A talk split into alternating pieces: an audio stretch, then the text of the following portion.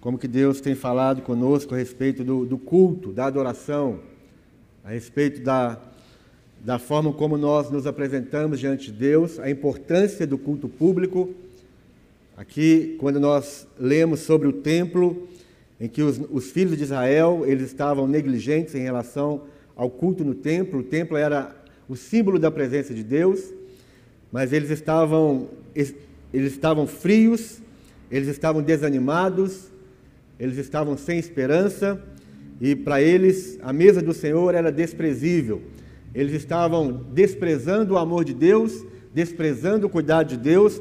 Então, então todo o livro de Malaquias é a exortação de Deus para os filhos de Israel, para que eles honrassem o nome de Deus, para que eles respeitassem o culto, para que eles não trouxessem mais ovelhas, animais imundos, animais cegos, coxos, o dilacerado, para que eles tirassem do coração e da mente ah, o pensamento de que a mesa do Senhor era desprezível, que inútil era servir a Deus, que eles não ganhavam nada com isso. Né? Eles foram tomados pelo pensamento de que não valia a pena servir a Deus, não valia a pena cultuar a Deus. Os próprios líderes, sacerdotes, para eles também o culto do Senhor era desprezível. Né? Eles não faziam mais um exame da, dos animais que chegavam. Chegava um animal cego, eles faziam vistas grossas, aquele animal eles deixavam entrar e sacrificavam aquele animal daquele jeito mesmo. Então era um desprezo ao culto, um desprezo à adoração ao Senhor. Então, o tempo inteiro Deus está exortando o povo. Ele fala sobre a deslealdade, sobre a quebra da aliança. Ele fala sobre o divórcio. Eles tinham uma aliança com Deus e eles tinham uma aliança com a esposa da mocidade, mas eles estavam quebrando esta aliança.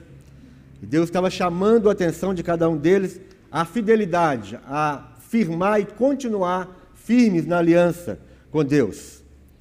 Então, no capítulo 4, depois de Deus já mostrar para eles toda desonra, toda forma de desonra, toda forma de desobediência, toda forma de desrespeito como eles estavam tratando a Deus, Deus chamando a atenção deles e eles questionando o amor de Deus.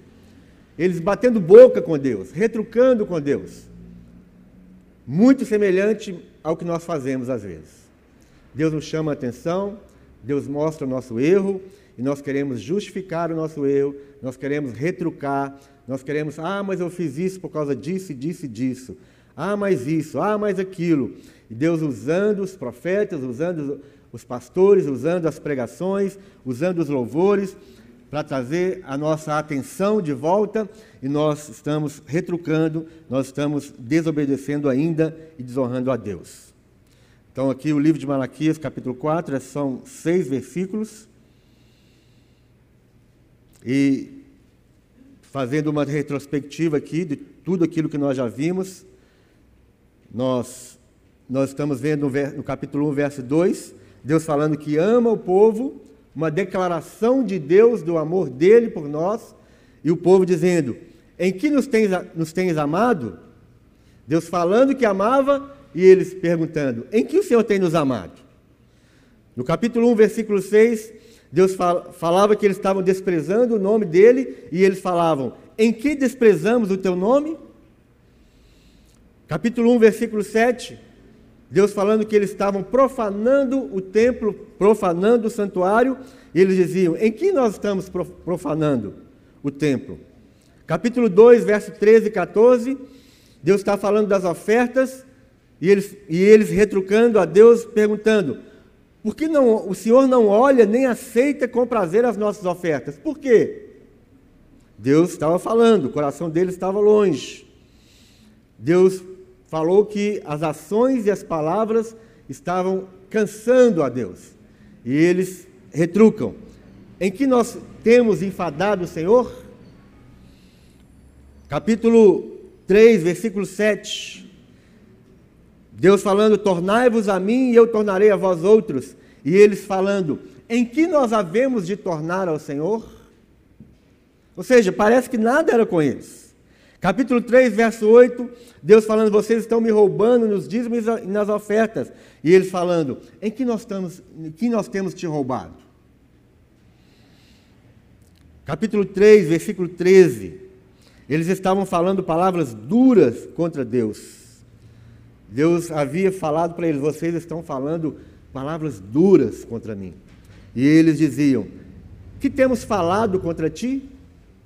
Então, o tempo inteiro, irmãos, Deus chamando a atenção do povo, Deus amando o povo, exortando o povo, corrigindo o povo, e eles fazendo de conta que eles não estavam entendendo aquilo que Deus estava falando. Mais ou menos, mais ou menos, né? Parece um pouquinho com a gente. Traz uma, uma ligeira semelhança com as nossas ações diárias.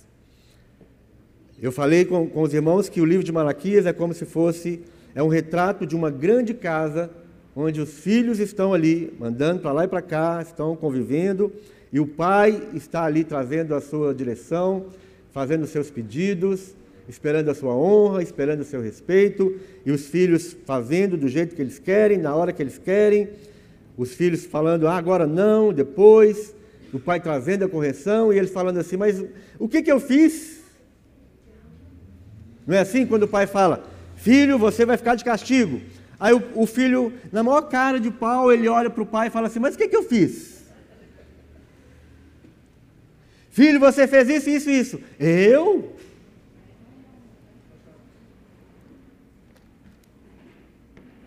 Às vezes você fala, Fulaninha, eu não fiz nada. Ah, mas não falei nada ainda, só chamei. E parece que é assim, normalmente. Os filhos estão ali, para lá e para cá, ignorando a voz do pai, ignorando o amor do pai. O povo já havia colocado Deus no banco dos réus. À medida que, que eles iam retrucando, eles iam questionando a Deus, é como se eles estivessem colocando Deus no banco dos réus. É como se eles estivessem certo em tudo e Deus errado. Então, nós, o que, que nós podemos ver aqui? Quando eles falam, verso, no capítulo 3, versículo 17, eles chamaram Deus de injusto.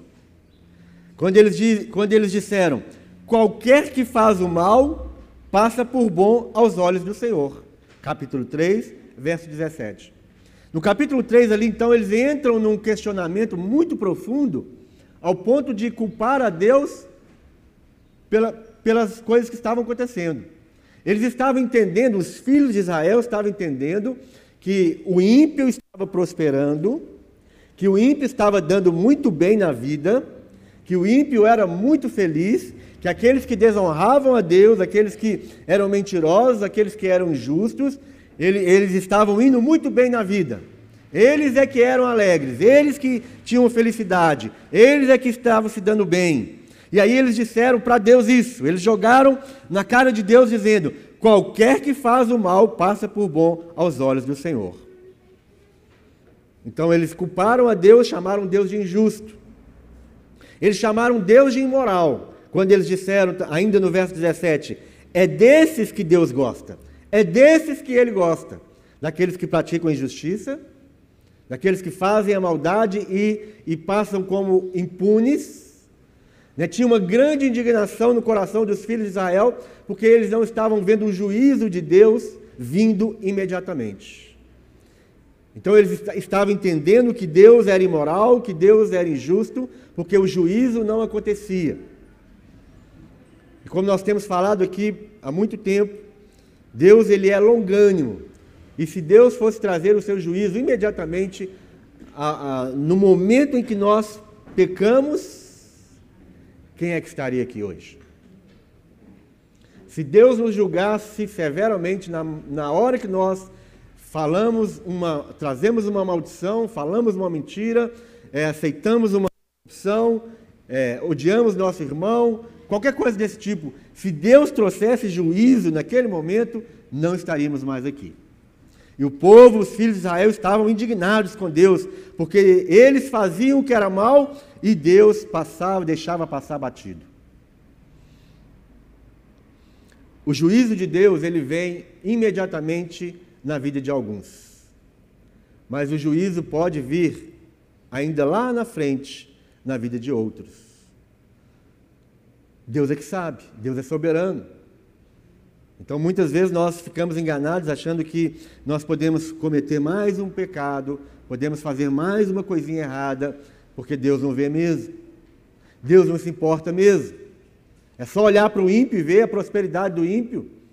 É só você olhar para os carrões que os ímpios têm, sonegando impostos, passando as pessoas para trás, quebrando contratos. Então olha para eles e veja ali as mansões que eles têm, os passeios maravilhosos, os carros luxuosos na garagem e nada acontece. Essa era a indignação deles e essa muitas vezes é a nossa indignação. Mas Senhor, eu estou te servindo. E eles chegaram ao ponto de falar: qual é a recompensa de tudo isso? Não vale a pena servir a Deus, não vale a pena viver uma vida de santidade, não vale a pena é, deixar a, a, as coisas que eu gostaria tanto de fazer, não vale a pena renunciar, porque eu estou aqui e olha o que eu tenho. Eu não tenho nada, eu não tenho um bom salário, eu não tenho um carro, eu ando de metrô para baixo para cima. Não vale a pena. Eles chamaram Deus de omisso também, ainda no verso 17, capítulo 3, e eles, falam, eles falaram assim: Onde está o Deus do juízo? Onde está o Deus do juízo? Deus, mas tanta corrupção na nossa política. Eles estão roubando, eles estão quebrando o sistema de saúde, eles estão é, superfaturando licitações de, de itens tão importantes para a nossa saúde, eles estão roubando tudo que nós temos. Onde está o juízo do Senhor? Onde está o julgamento do Senhor? Não é isso que nós pensamos às vezes? Não traz uma indignação? Nós, não, nós já poderíamos estar todos vacinados se não fosse a corrupção, se não fosse a dureza de coração de alguns, se não fosse a teimosia. Todos nós poderíamos já estar vacinados. Assim como na América do Norte já todos estão vacinados, porque nós não estamos ainda. E aquilo vai falando, vai trazendo para o nosso coração, para o nosso pensamento, onde está o Deus do juízo? Por que, que Deus não solta um raio e acaba com tudo isso? Por que, que Deus não manda um raio lá naquele lugar, lá em Brasília? Já pensou isso? Eu já. Oh, pastor, você está pensando nisso? Pensei, meu irmão, penso. E clama a Deus na hora para ter misericórdia, porque é vontade de mandar um raio mesmo e acabar com os corruptos. Mas é Deus que faz justiça. Na hora dele, no tempo dele, do jeito dele. Nós não, não podemos fazer justiça e nem temos a condição de fazer justiça, porque nós também temos os nossos pecados. Nós também temos as nossas falhas. O problema nunca esteve em Deus e o problema nunca estará em Deus. O problema sempre estará no ser humano. Então, Deus não é injusto, Deus não gosta do mal e Deus, ele não faz vistas grossas diante da injustiça do ímpio. Então, eles estavam questionando a Deus. Aqui no capítulo 4, então, vamos ler. Pois eis que vem o dia e arde como fornalha. Todos os soberbos e todos os que cometem perversidade serão como restolho. O dia que vem os abrasará, diz o Senhor dos Exércitos, de sorte que não lhes deixará nem raiz nem ramo. Mas para vós outros que temeis o meu nome, nascerá o sol da justiça, trazendo salvação nas tuas asas. Saireis e saltareis como bezerros soltos da estrebaria. Pisarei os perversos, como se farão cinzas debaixo das plantas de vossos pés. Naquele dia que prepararei, diz o Senhor dos Exércitos. Lembrai-vos da lei de Moisés, meu servo, a qual lhe prescrevi em Horebe para todo Israel, a saber, estatutos e juízos. Eis que eu vos envio o profeta Elias, antes que venha o grande e terrível dia do Senhor. Ele converterá o coração dos pais aos filhos e o coração dos filhos a seus pais, para que eu não venha e fira a terra com maldição. Então agora o profeta Malaquias, ele depois de todas as exortações, ele fala: o dia vai chegar. O dia do Senhor vai chegar. O dia do juízo, o dia da prestação de contas vai chegar. Irmãos, essa, a história que nós estamos vivendo, ela é, ela é repetitiva. Nós vivemos num ciclo constante de maldade e misericórdia de Deus. Maldade do nosso coração e misericórdia do coração de Deus. Em toda a história da humanidade, o que nós podemos ver é esse círculo vicioso o homem desonra a Deus, o homem desobedece a Deus, desrespeita a Deus, faz pouco caso de Deus, não quer cultuar a Deus, e Deus, amando o povo, tendo misericórdia, demonstrando misericórdia, e isso vai já há milênios e milênios. Mas agora, o profeta fala: Pois eis que vem o dia, e arde como fornalha. Todos os soberbos e todos os que cometem perversidade serão como restolhos. Né, Deus ele traz o veredito final. Deus está trazendo, Deus está revelando que vai chegar um dia e esse dia vai ser visível aos olhos de todos aqueles que estiverem vivos. Vai chegar o dia do juízo de Deus. Vai chegar o dia de prestação de contas. Ninguém vai passar despercebido diante de Deus. Os olhos de Deus estão atentos a tudo aquilo que acontece nesse mundo, meu irmão. Deus está vendo cada injustiça, cada mentira, cada engano, cada pensamento. Deus está olhando. Deus só não manifestou ainda o juízo, porque tudo existe um tempo. Deus estabelece um tempo para todas as coisas. E o tempo do juízo, o tempo do acerto final, o tempo da prestação de contas vai chegar. E Deus vai revelar realmente quem é injusto, quem é soberbo, quem é iníquo. Para os justos, Deus é um fogo do orives, que purifica.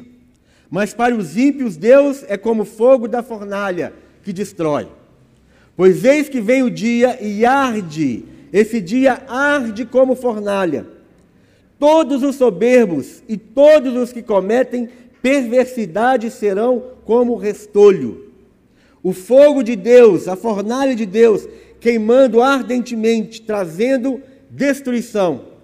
Esse dia vai arder como fornalha os ímpios serão como restolho que vai arder no fogo. Assim como fala lá em Hebreus capítulo 12, verso 29, que o nosso Deus é um fogo consumidor. Tudo que nós estamos experimentando hoje, irmãos, é, é o amor de Deus. A graça de Deus se espalha sobre toda a terra. O amor de Deus se espalha sobre toda a terra. A misericórdia de Deus se espalha sobre toda a terra. Por isso nós estamos vendo as pessoas fazendo, cometendo erros atrás de erros e atrás de erros, e muitas vezes nada acontece naquela hora. Mas quando nós somos honestos né, com, conosco mesmo, nós vamos entender o que? Eu também estou cometendo erros atrás de erros, atrás de erros, e ainda o juízo não veio sobre mim. Porque é o tempo da misericórdia de Deus, é o tempo da graça de Deus sobre nossas vidas. Mas mesmo assim, logo no começo da igreja, Deus já deu um aviso, para que nós não, não vivêssemos como nós estamos vivendo assim. E mesmo Deus dando o aviso dele, logo no começo da, da, da manifestação da graça, porque a graça de Deus ela se manifestou lá no Éden ainda, mas a manifestação visível, a manifestação compreensível de Deus, ela, ela foi mais forte quando do nascimento da igreja. E lá, logo no comecinho da história da igreja, Deus já deu o indício do que aconteceria. Mesmo em tempo de graça, mesmo em tempo do amor de Deus, mesmo em tempo da misericórdia de Deus, com a história de Ananias e Safira. Não era mais, eles não viviam debaixo da lei, Jesus já havia vindo, demonstrado o seu amor, ele já tinha morrido na cruz, ele já tinha perdoado os pecados, já tinha destronado o império das trevas, ele já havia ressuscitado, mas mesmo assim, aqueles dois que brincaram, que mentiram ao Espírito Santo, que quiseram enganar a Deus, que quiseram enganar o povo de Deus, que mentiram, que roubaram, que, tra que trapacearam, o juízo veio imediatamente na vida deles. Então Deus simplesmente estava falando: olha, a minha graça é graça o meu amor é verdadeiramente amor. A minha misericórdia é verdadeiramente misericórdia. Mas o meu juízo, ele não deixou de existir. Deus, ele demonstra o seu amor através do juízo. Deus age conosco, nos exortando, nos corrigindo através do seu amor. A correção de Deus, a exortação de Deus em relação às nossas atitudes, os nossos pensamentos, nossas ações, são é puramente a demonstração do amor e da misericórdia de Deus. Mas vai chegar esse tempo, e aqui o profeta Malaquias diz: o tempo da destruição do, do soberbo. Esse dia arderá como fornalha, e todos os soberbos, todos os altivos, todos aqueles que vivem de nariz em pé, todos aqueles que, que, se, que se gabam nas suas conquistas, nas suas espertezas, na sua inteligência, nas suas posses. Ah, consegui passar mais um para trás. Ah, dei mais um golpe em, em, naquele ali. Consegui mais um real, consegui mais um, um carro. Aqueles que se acham espertos demais, todos esses serão queimados. Eles serão como restolho. O dia que vem os abrasará, diz o Senhor dos Exércitos, de sorte que não lhes deixará nem raiz nem ramo. Não lhes ficará nem raiz nem ramo. Não haverá esperança, não haverá mais um jeitinho. Ah, Deus, dá um jeitinho. Ah, Deus, de, deixa eu entrar aqui, bem, aqui no, no, cantinho da porta. Dá um, faz um jeitinho para mim, Deus.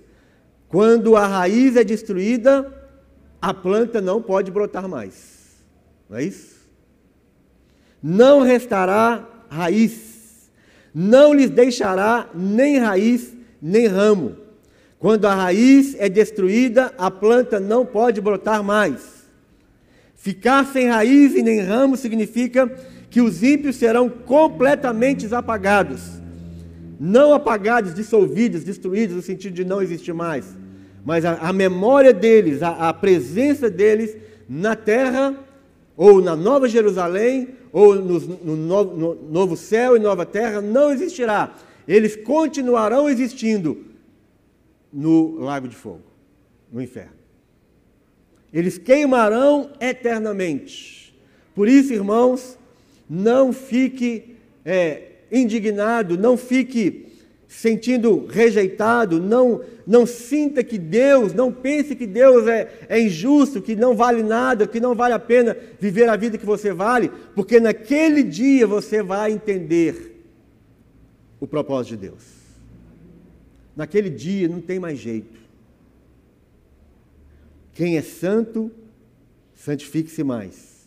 Quem é, quem é injusto, se torne mais injusto ainda Neste dia nós veremos os ímpios sendo apagados, a memória dos ímpios sendo completamente apagadas. A sua posteridade, a posteridade dos ímpios serão destruídas. Eles, eles sofrerão eternamente. Vocês já pensaram nisso? Às vezes nós vivemos nossa vida aqui, correndo para lá e para cá, e nós não pensamos no juízo, nós não pensamos no dia final. Nós simplesmente vamos vivendo a nossa vida, nós vamos vivendo e vivendo, invejando os ímpios, invejando aqueles que aparentemente se dão bem. Nós tivemos agora um exemplo muito grande daquele MC de 23 anos, com 10 milhões de seguidores. aparentemente começando a vida, começando a sua carreira, acabou. Acabou. Onde será que ele está agora passando a eternidade?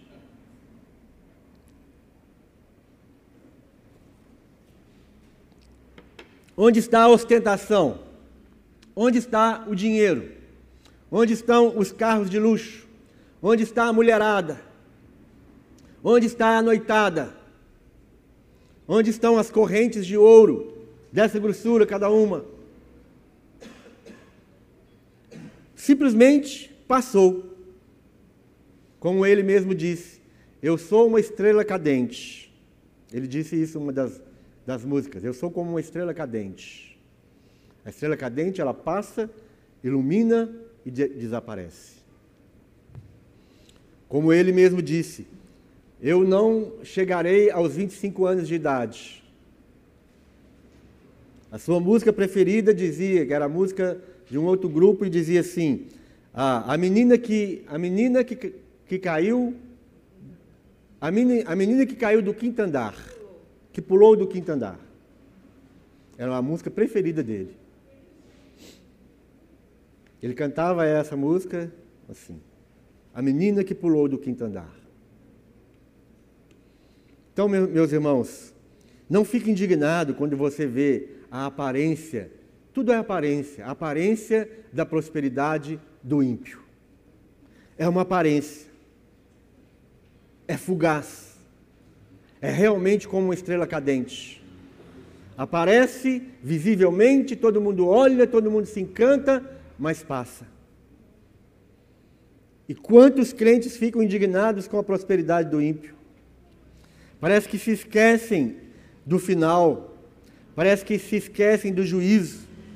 A memória, a posteridade do ímpio, do soberbo, do perverso, ela será apagada. Nós não lembraremos mais da, da riqueza do ímpio lá na Nova Jerusalém. Eles não estarão na Nova Jerusalém. Eles não andarão nas ruas de ouro. Eles não contemplarão um mar de cristal. Eles não verão a, a árvore da vida ali. Eles não participarão daquele lugar em que não haverá mais choro, não haverá mais lágrima, não haverá mais pranto. Eles não vão participar disso. Tem uma mensagem muito antiga do Charles Spurgeon, o príncipe dos pregadores. A, a mensagem dele é intitulada O Banquete do Diabo e o Banquete de Deus.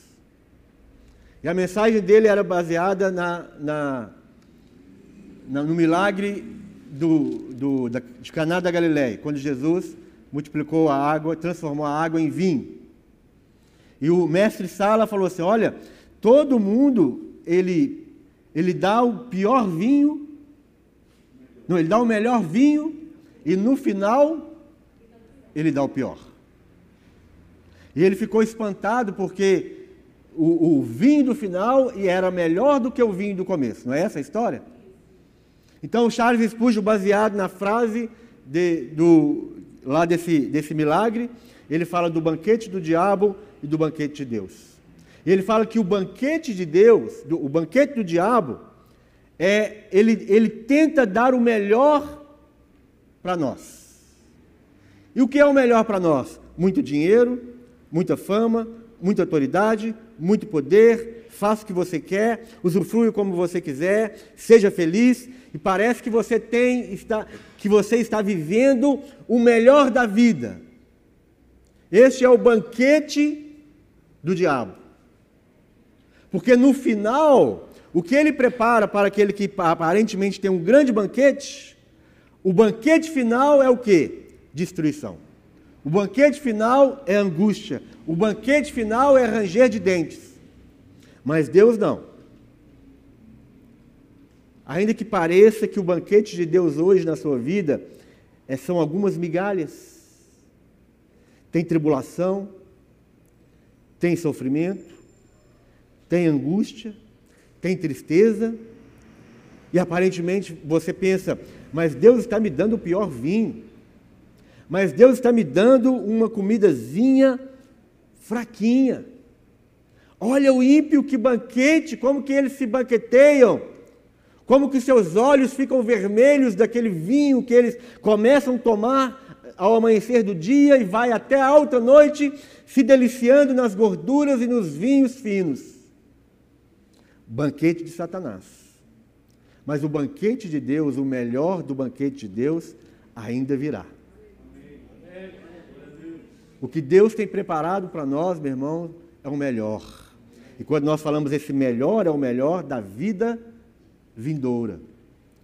Deus, através de Jesus Cristo, ele preparou essa entrada no salão em que o banquete maravilhoso, um banquete que nunca vimos antes, será colocado diante de nós. É esse o banquete de Deus. O que nós, o que nós estamos procurando? O banquete do diabo ou o banquete de Deus? Nós estamos rejeitando o banquete de Deus porque nós ainda não vemos? Nós, nós, estamos vivendo, nós, todos nós vivemos de acordo com aquilo que nós sentimos e de acordo com aquilo que nós vemos. Se eu não estou vendo, eu não posso crer. Se eu não estiver vendo, eu não posso acreditar. Se eu não estou sentindo, então não existe. Quantos nós estamos esperando sentir coisas? Se eu não sinto um arrepio, se eu não senti um arrepio hoje de manhã aqui neste lugar, Deus não está neste lugar. E nós vamos vivendo a nossa vida querendo ver coisas, querendo sentir coisas. E nós ignoramos aquilo que é invisível, aquilo que é eterno, aquilo que nós não podemos contemplar com os nossos olhos físicos ainda. O trono da glória de Deus, os 24 anciãos ali louvando a Deus 24 horas, as maravilhas da, da Nova Jerusalém, que nós ainda nem sabemos o que é que está nos esperando. E essa loucura, né, essa loucura para alguns de, de crer em algo que nós não estamos vendo, de crer em algo que, que parece que está muito longe ainda, faz com que os filósofos e muitas pessoas nos chamem de loucos. A religião é o ópio do povo, não é isso? A religião nos engana, a religião nos amortece, a religião tira a nossa realidade da vida. Nós estamos contemplando algo do futuro que ninguém viu ainda. O que vale é o que está aqui hoje. O que vale é o que você pode comer hoje. É, o que vale é, é comer a picanha gordurosa hoje. É você, é você virar à noite nas baladas, nas festas, é você ter muito dinheiro no bolso, é você ter uma conta bancária muito gorda, é você fazer as viagens maravilhosas da sua vida, é você ter muitas mulheres, é você ter muitos homens, é você ter muita fama, é você ter muitos diplomas na sua parede. É isso que vale, porque é isso que traz dinheiro para o meu bolso, é isso que enche a minha barriga e é isso que me coloca como um famoso. E Jesus, ele traz uma verdade. Do que adianta o homem ganhar o mundo inteiro e perder a sua alma? É real. A eternidade é real. Nós estamos sendo enganados com muitas pregações falsas. Alguns pregadores já dizem que não existe inferno. Alguns já dizem que não existe o diabo, que o diabo é fruto da nossa imaginação.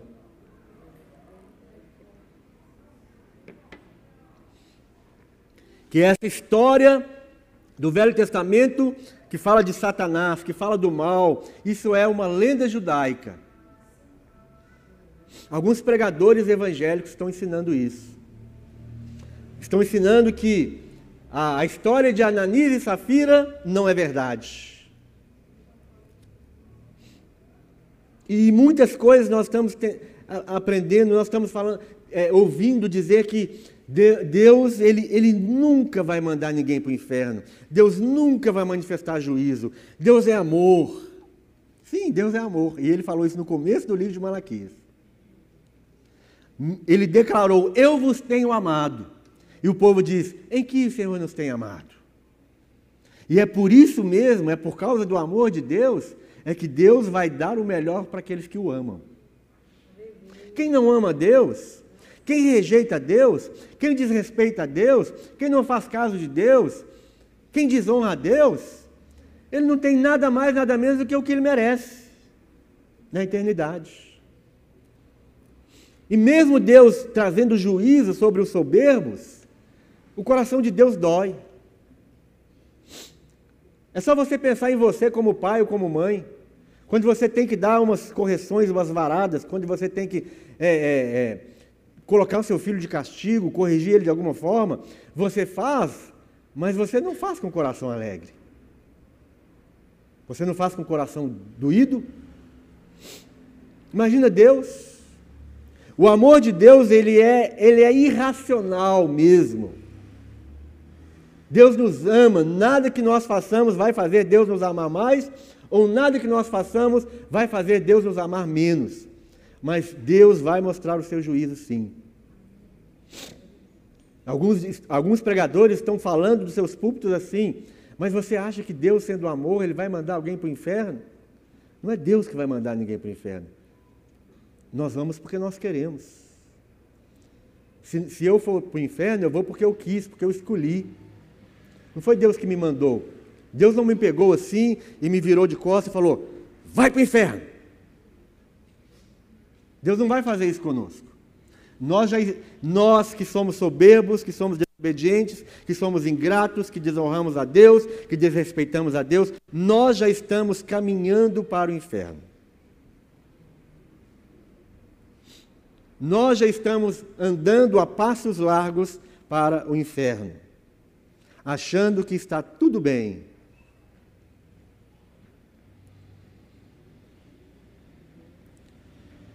Verso 2: Mas para vós outros que temeis, mas para vós outros que temeis o meu nome, alguém aqui teme ao Senhor?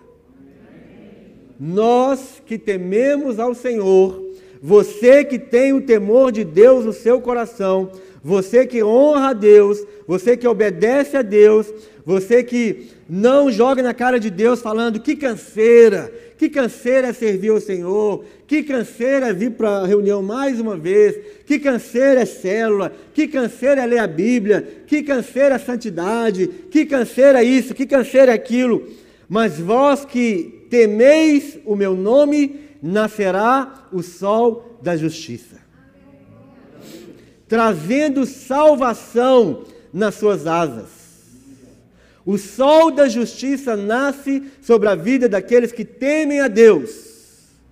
Deus traz salvação nas suas asas. Saireis e saltareis como bezerros soltos da estrebaria. Olha que, que promessa maravilhosa. Que promessa, irmãos, e muitas vezes isso para nós não soa como nada. Muitas vezes isso soa aos nossos ouvidos assim como. A... O que, que tem a ver isso? Eu quero é agora. Eu quero é hoje. Mas para vós outros que temeis o meu nome, nascerá o sol da justiça. Sol da justiça. Não vai haverá, quando fala sobre o sol da justiça, significa que não haverá mais nenhuma treva. Não haverá nenhuma treva. É o próprio Deus se mostrando como o sol da justiça. Ele trouxe essa figura do sol, sol da justiça, porque quem de nós aqui pode, quem de nós já, já pensou na possibilidade de viver sem sol? de nunca ter sol. O sol traz vida, o sol traz calor, o sol traz iluminação. Não existe vida sem sol. Deus é o nosso sol, Deus é o nosso escudo. Salmo 84, versículo 11. Deus é a nossa luz perpétua, Isaías 60, 19. É o sol da justiça. Deus será para nós o sol da justiça. O sol da justiça simboliza é, a, a manifestação da presença gloriosa de Deus, a manifestação da luz de Deus, a manifestação do calor de Deus, a manifestação da vida do próprio Deus, trazendo justiça. Esse é o sol da justiça. Onde não há trevas, não há medo. Não existirá presença de trevas, não haverá presença de medo. Porque o sol da justiça iluminará cada um de nós. Ele vai trazer salvação nas suas asas. Vocês, vocês sairão e saltarão como bezerros soltos da estrebaria. Isso aqui parece não é muito comum para nós, a não ser para alguém que foi criado na roça. Tem alguém aqui que foi criado na roça, no interior, com fazenda e tinha gado? Tem? Como que era o bezerro quando você abria a porteira para ele?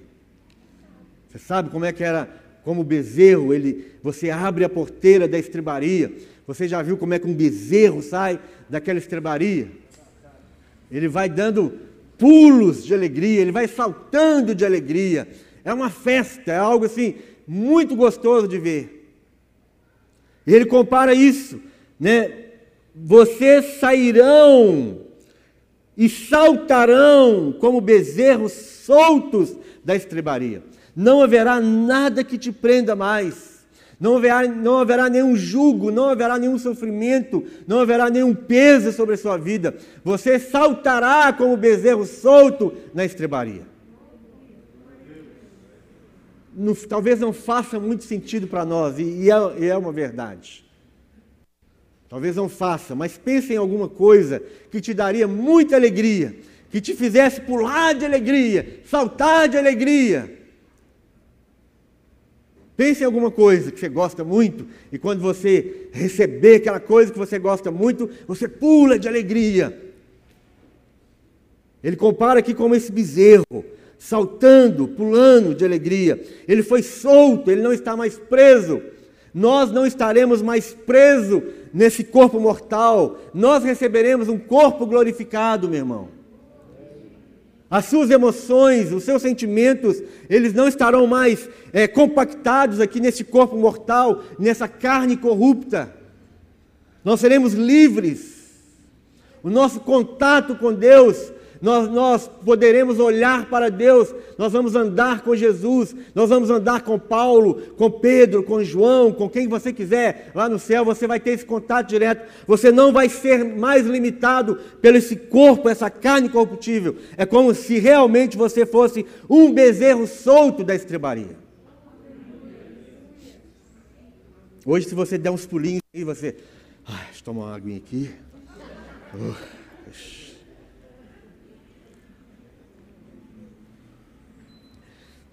Coração acelera. Você fica né, querendo respirar melhor. Mas lá, meu irmão, você vai saltar como bezerro na estrebaria. Você vai viver verdadeiramente a realidade de ser livre, leve e solto. Pode ser que hoje você vive algumas restrições. Pode ser que você hoje vive algumas faltas. Pode ser que hoje esse, as suas emoções estão aqui encapsuladas nessa casca. Essa casca adoece. Essa casca chora, sente dor, sofre, mas naquele dia não haverá mais estrebaria. Não haverá mais julgo. Haverá diante de nós o sol da justiça, diariamente. Verso 3.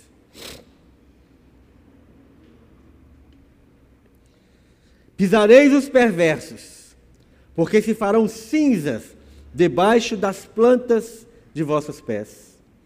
Naquele dia que, prepara, que prepararei, diz o Senhor dos Exércitos. Olha que coisa. Você vai pisar o perverso, só que quando você pisar o perverso, no sentido, é o sentido literal, não tem soberba no seu coração, não tem sentimento de vingança. Eles simplesmente serão pisados, porque você estará num outro nível de glória, num outro nível de vitória. Verso 4. Mas, diante de tudo isso, Deus fala, mostrando já toda essa glória, Ele traz agora, a partir do verso 4 ao verso 6, Ele traz mas as últimas advertências, no sentido de chamar novamente a atenção dos filhos de Israel. Ele diz: Lembrai-vos da lei de Moisés, meu servo, a qual lhe prescrevi em Horebe para todo Israel, a saber, estatutos e juízos. Então ele diz: Olha, tudo isso será realidade. Os soberbos serão queimados, eles arderão na fornalha. Os perversos serão serão queimados no fim de tudo, eles vão se abrasar. Mas nós, nós devemos nos lembrar da lei de Moisés. O que, que ele está dizendo? Nós precisamos lembrar do propósito de Deus na nossa vida. Nós, enquanto estivermos aqui, nós precisamos dar atenção à palavra de Deus. A lei de Moisés simboliza a palavra de Deus. Precisamos nos lembrar do propósito da palavra de Deus. O propósito da palavra de Deus é nos levar a Cristo Jesus, aquele que salva as nossas almas. Nós devemos nos lembrar da autoridade da palavra de Deus. A palavra de Deus que foi dada a Moisés lá no Monte Sinai as tábuas da aliança, a aliança que Deus fez com o homem. Nós precisamos, enquanto estivermos aqui, dar a devida atenção à palavra de Deus. Devemos firmar diariamente a nossa aliança com Deus. Não podemos ser desleais à aliança que Deus fez conosco. Não podemos desprezar a palavra que Deus tem trazido aos nossos corações. Lembrem-se da lei de Moisés. Lembrai-vos da lei de Moisés, meu servo, a qual lhe prescrevi. Quem trouxe a lei para Moisés foi o próprio Deus. Quem traz a palavra de Deus nas reuniões, nas congregações, nas várias igrejas que estão reunidas agora de manhã, quem traz a palavra para o povo é o próprio Deus. Você não pode desprezar e ignorar os seus momentos da hora silenciosa, de comunhão com Deus, de relacionamento com Deus, de intimidade. Você não pode negligenciar o seu tempo de leitura da palavra, o seu tempo na oração. Não pode negligenciar isso. Na lei de Deus, na palavra de Deus, vai, vai o que? Nos levar a Cristo para a salvação a lei de Deus serve para nós de autoridade. Nós não vivemos eh, do jeito que nós queremos, nós não fazemos o que nós queremos, porque existe a lei de Deus gravada em nossos corações. Não vivemos do jeito que nós queremos viver. Na lei de Deus, quando nós nos lembramos da lei de Deus, nós também entenderemos o que? Que existe a recompensa na lei de Deus, que existe a prescrição da forma de condução das nossas vidas. Na lei de Deus diz o seguinte: aquele que obedece receberá as bênçãos de Deus, aqueles que desobedecem receberá sobre ele as maldições. E as maldições são o que? As consequências da nossa desobediência. A lei de Deus traz essa prescrição. Nós vamos nos lembrar da recompensa da palavra de Deus. Por isso, ele traz essas últimas exortações. Malaquias traz as últimas exortações. Lembrai-vos da lei de Moisés, lembrai-vos da palavra de Deus. Eu prescrevi em Horebe para todo Israel. Eu trouxe a minha palavra para todo Israel, para que eles saibam os meus estatutos e os meus juízos.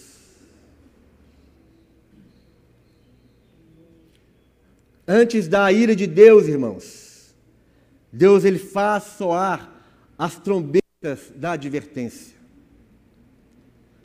Aqueles homens e mulheres compromissados com Deus, compromissados com a verdade, eles vão tocar as trombetas nesses últimos dias. Já estão tocando as trombetas nos últimos dias. Já estão alertando o povo viver em santidade, viver em aliança, honrando a Deus, respeitando a Deus, amando o seu próximo. A trombeta de Deus está tocando, o aviso de Deus está vindo. Antes do juízo completo e final, Deus chamará a nossa atenção ao arrependimento. O que Deus está falando hoje não é nada mais, nada menos do que arrependam-se.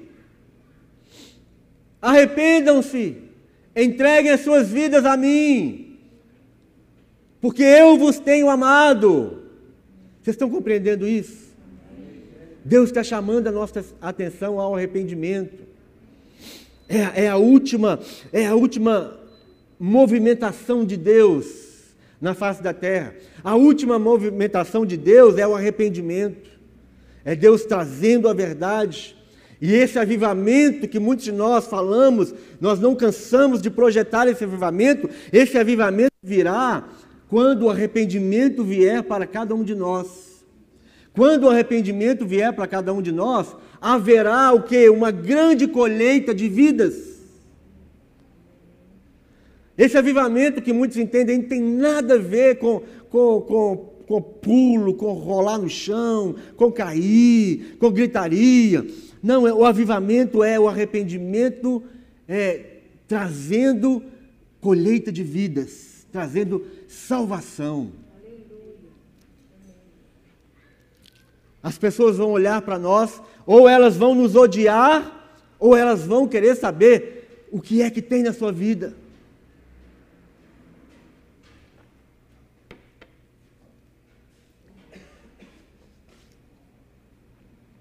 A única maneira de nos prepararmos para esse grande dia é viver de acordo com a palavra de Deus, é voltarmos para a palavra de Deus, é vivermos de acordo com a palavra de Deus.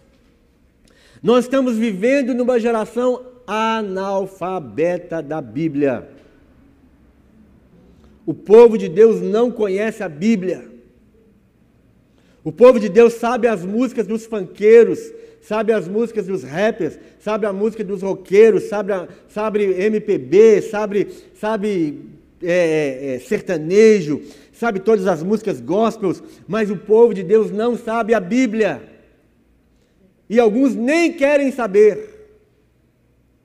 Alguns nunca entraram numa escola bíblica, alguns, alguns nunca, nunca participaram de uma escola dominical, alguns nem prestam atenção nas pregações desprezam a palavra de Deus.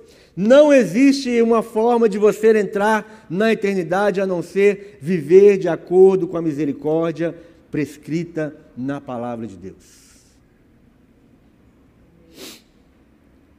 Então nós desprezamos a palavra, substituímos a palavra. Quando é que nós substituímos a palavra com outras coisas? Quantas vezes nós substituímos a palavra de Deus por outras coisas? E, consequentemente, nós desobedecemos a palavra. E aqui no verso 5 ele diz: Eis que eu vos enviarei o profeta Elias, antes que venha o grande e terrível dia do Senhor.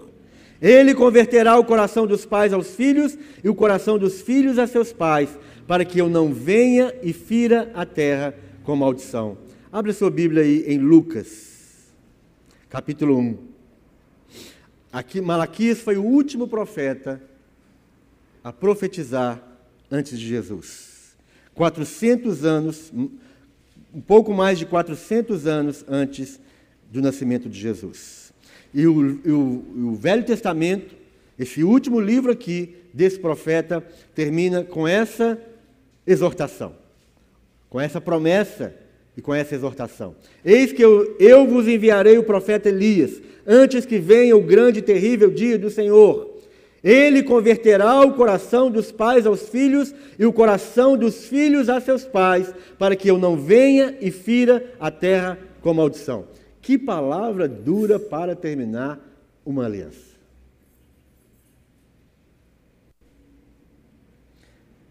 Lucas 1, 16. Lucas 1, 16. Diz assim: E converterá muitos dos filhos de Israel ao Senhor seu Deus, e irá adiante dele no espírito e virtude de Elias para converter os corações dos pais aos filhos e os rebeldes à prudência dos justos, com o fim de preparar ao Senhor um povo bem disposto. A mensagem do Evangelho, a mensagem da nova aliança começa quase que com as mesmas palavras do profeta Malaquias. Isso é o que? A advertência de Deus. Deus usando os seus profetas, Deus usando os seus ministros. Deus vai, Deus, assim como ele, se, ele levantou João Batista, não é a, a, Elias não reencarnou ou não encarnou em João Batista. Mas João Batista tinha o espírito de Elias, no sentido do poder de Elias, da mensagem de Elias, da advertência de Elias. Se você ler, estudar a história de Elias, você vai ver que Elias foi aquele que restaurou o culto a Deus também naquela época. Eles serviam a outros deuses. O culto que era o culto principal naquele, naquela época era o culto a Baal. E Elias veio e ele confrontou, Elias veio e ele trouxe a verdade, Elias veio e trouxe o juízo. E agora João Batista fez a mesma coisa. Uma voz clamando no deserto: Arrependei-vos, arrependei-vos, pois é chegado o reino de Deus. Ele não era Elias, mas ele estava na mesma mensagem, no mesmo caminho, com a mesma missão de Elias. Deus enviou Elias, Deus enviou Elias, que confrontou a nação de Israel naquela época, época de apostasia. Serviam a outros deuses. E Deus enviou João Batista para preparar o caminho do Senhor, e ele chamou o povo ao arrependimento. João Batista é o Elias que veio, mas não Elias em pessoa, reencarnado, mas no poder de Elias. Nós vamos ver que em cada período da história Deus envia seus mensageiros para chamar o povo ao arrependimento antes que venha o dia do juízo. João Batista veio proclamando arrependimento. João Batista veio preparando o caminho do Senhor. Era a voz que clamava no deserto, preparando o caminho do Senhor. Veio Jesus. Jesus veio no poder de Deus. Jesus veio na obediência. Jesus veio em nome de Deus. Je Jesus chamou o povo para o arrependimento. Jesus trouxe o juízo. Jesus chegou lá no templo na, no símbolo da religião daquela época, e ele, e ele desmontou a estrutura religiosa que eles estavam vivendo, a apostasia religiosa, assim como estava no livro de Malaquias, prestem bem atenção nisso. Assim como era no tempo de Malaquias, o povo vinha ao templo sacrificar animais imperfeitos. O povo trazia o que eles queriam. O povo estava fazendo um grande comércio da casa de Deus. O povo estava desprezando as coisas de Deus. Também nos dias de Jesus, a mesma coisa estava acontecendo. Jesus entrou no templo e ele, e ele destronou, ele derrubou, ele destruiu, ele jogou para o alto, ele quebrou tudo daquilo que era sistema religioso falso, religião falsa, religião fria, religião formalista. Jesus fez a mesma coisa que Malaquias fez.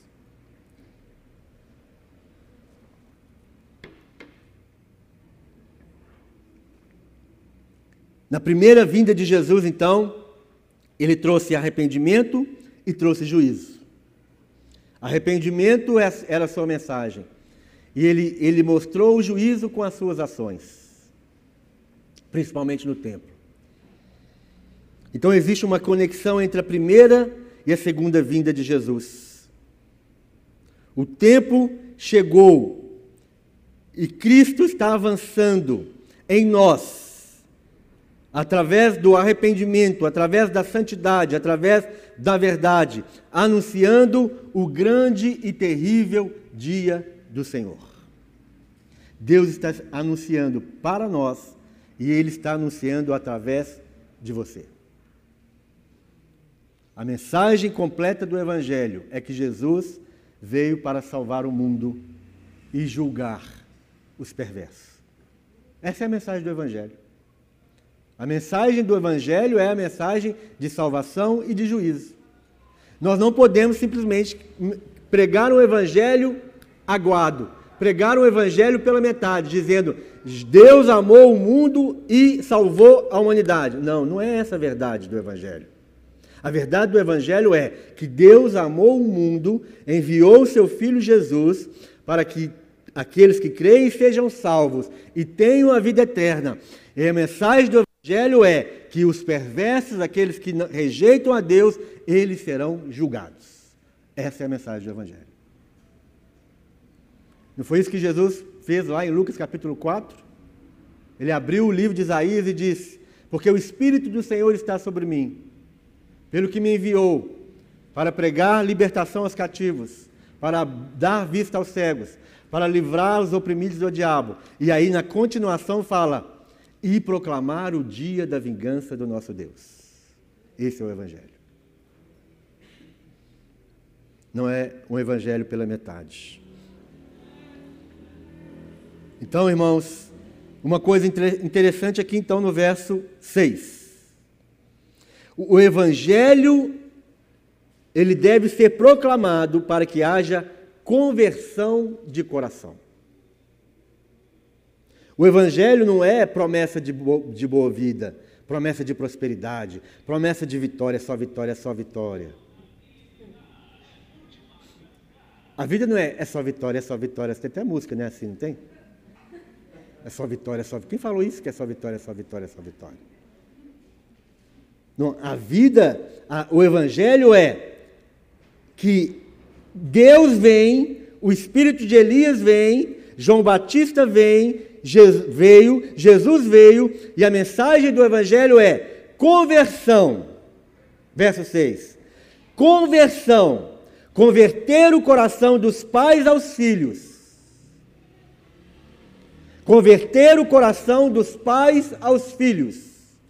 Os nossos corações de pais precisam ser convertidos aos corações dos nossos filhos.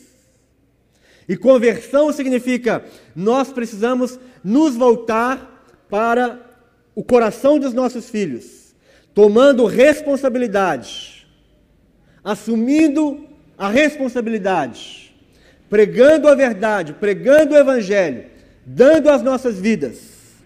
Conversão dos pais aos filhos também significa a liderança, aqueles que são pais eles devem voltar os seus corações para os seus filhos, para os seus liderados, para as suas ovelhas, para os seus, seus discípulos. O Evangelho é conversão do coração dos filhos a seus pais. O coração dos filhos precisam ser convertido ao, convertidos aos corações dos pais. Significa prestar atenção, estar ligado, prestar obediência, prestar honra, prestar serviço, conexão. O coração dos nossos filhos precisam estar conectados com os nossos corações pais. É acabar com a desobediência, é acabar com a rebeldia, é acabar com aquelas coisas que os filhos de Israel estavam fazendo com Deus. Mas o que, que eu fiz? O que, que eu estou fazendo? Eu não fiz nada deixa eu viver minha vida, eu faço o que eu quero. Então, os filhos que estão aqui, os seus corações precisam ser convertidos ao coração dos seus pais. No, mundo, no âmbito espiritual, o coração dos, dos discípulos, o coração dos liderados, o coração das ovelhas precisam ser convertidos ao coração dos seus líderes, dos seus pastores, daqueles que estão dando a vida por vocês. Conversão a palavra de Deus nos últimos dias é conversão. Ele converterá o coração dos pais aos filhos e o coração dos filhos a seus pais. Pais convertidos aos filhos não provocam os filhos a ira.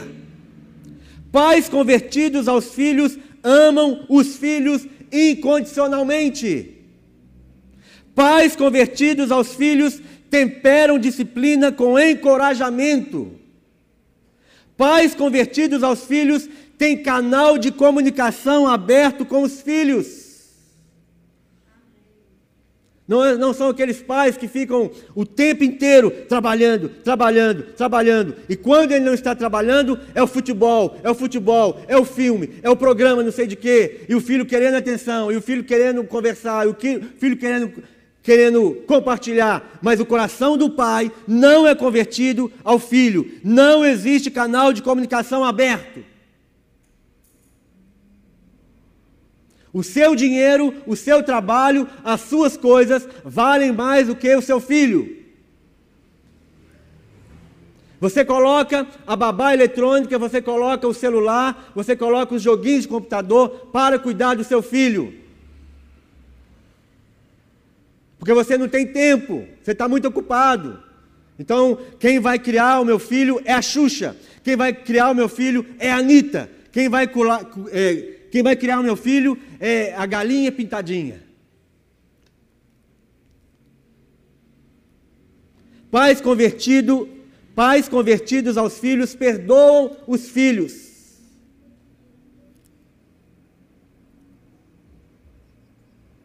E os filhos convertidos aos pais? Filhos convertidos aos pais obedecem os pais no temor do Senhor. Tem algum filho aí? filho ou filha, que, que você ainda é solteiro. Filhos solteiros. Fica de pé, por favor, os filhos solteiros.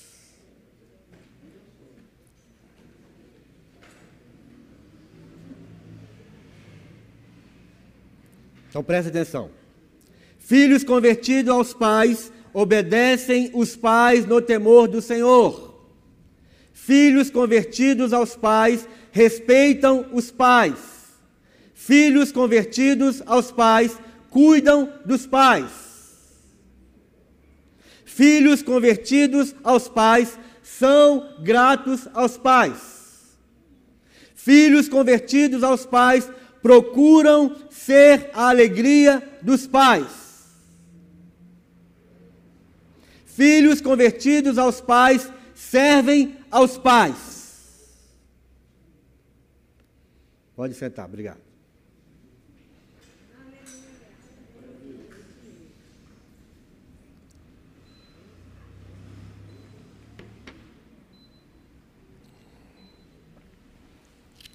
O dia do juízo aponta para dois caminhos: conversão ou maldição. Aqueles que se convertem, que se convertem, vão experimentar a vida de um bezerro solto da estrebaria. Eles vão contemplar o sol da justiça. Aqueles que não se convertem, que permanecem soberbos, desobedientes, ingratos, eles receberão a maldição do juiz eterno. Ou a família restaurada, através da conversão dos pais aos filhos e dos filhos aos pais, ou então a terra será ferida pela maldição. Essa maldição, ela já está em curso. Essa maldição são as consequências dos pecados dos pais e dos pecados dos filhos. O pecado traz vergonha. E, e, essa maldição, essa consequência do pecado será eterna. para que eu não venha e fira a terra com maldição. Quando não existe conversão nos lares, dos pais para os filhos, dos filhos aos pais, essa família, ela já ela está debaixo de uma maldição. Que maldição é essa? Falta de paz, briga, contenda, enfermidade. A casa é o um inferno. A casa onde não tem conversão de coração dos pais aos filhos, dos filhos ao pai, aos pais, é um inferno. É uma maldição. Não tem paz, não tem alegria, não tem amor. O amor não reina. O que, o que reina ali é o rancor, é a amargura, é a falta de perdão, é a desobediência, é a insatisfação. O pai insatisfeito com o filho, o filho insatisfeito com o pai, um guerreando contra o outro o tempo inteiro. Isso já é a maldição que está ferindo a terra. Então não existe aqui, meu irmão, aqui não existe. Eu queria tanto terminar essa ministração agora é, de, um, de uma forma muito light. Mas não tem um versículo para fazer isso.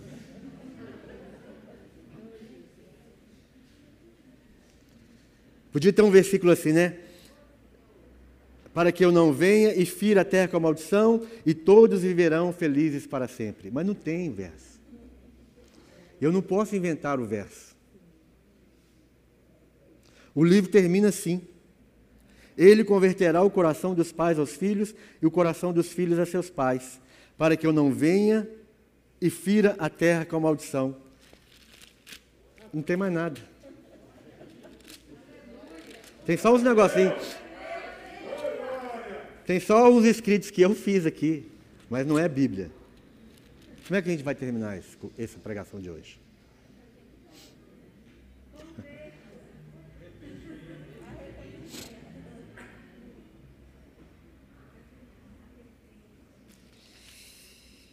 Esse é o, é o dilema do pregador.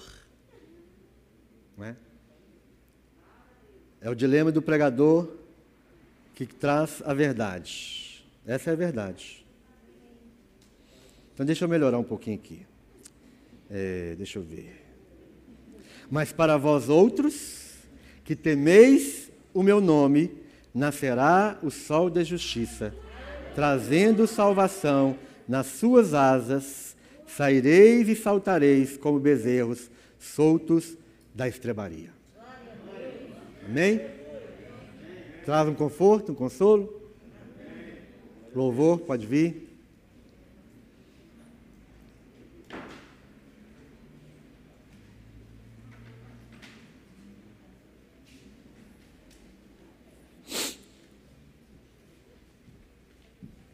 Verso 17 do capítulo 3.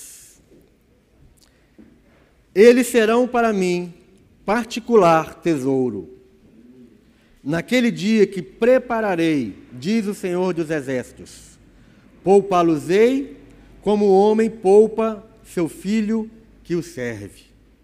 Então vereis outra vez a diferença entre o justo e o perverso, entre o que serve a Deus e o que não serve.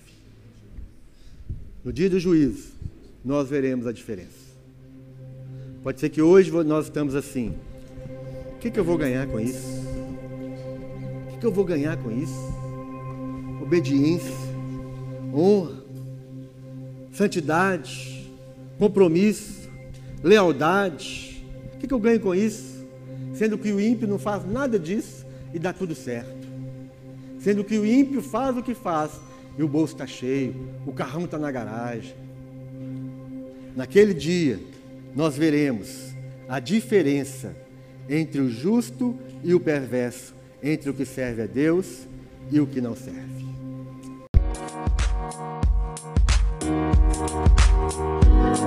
Música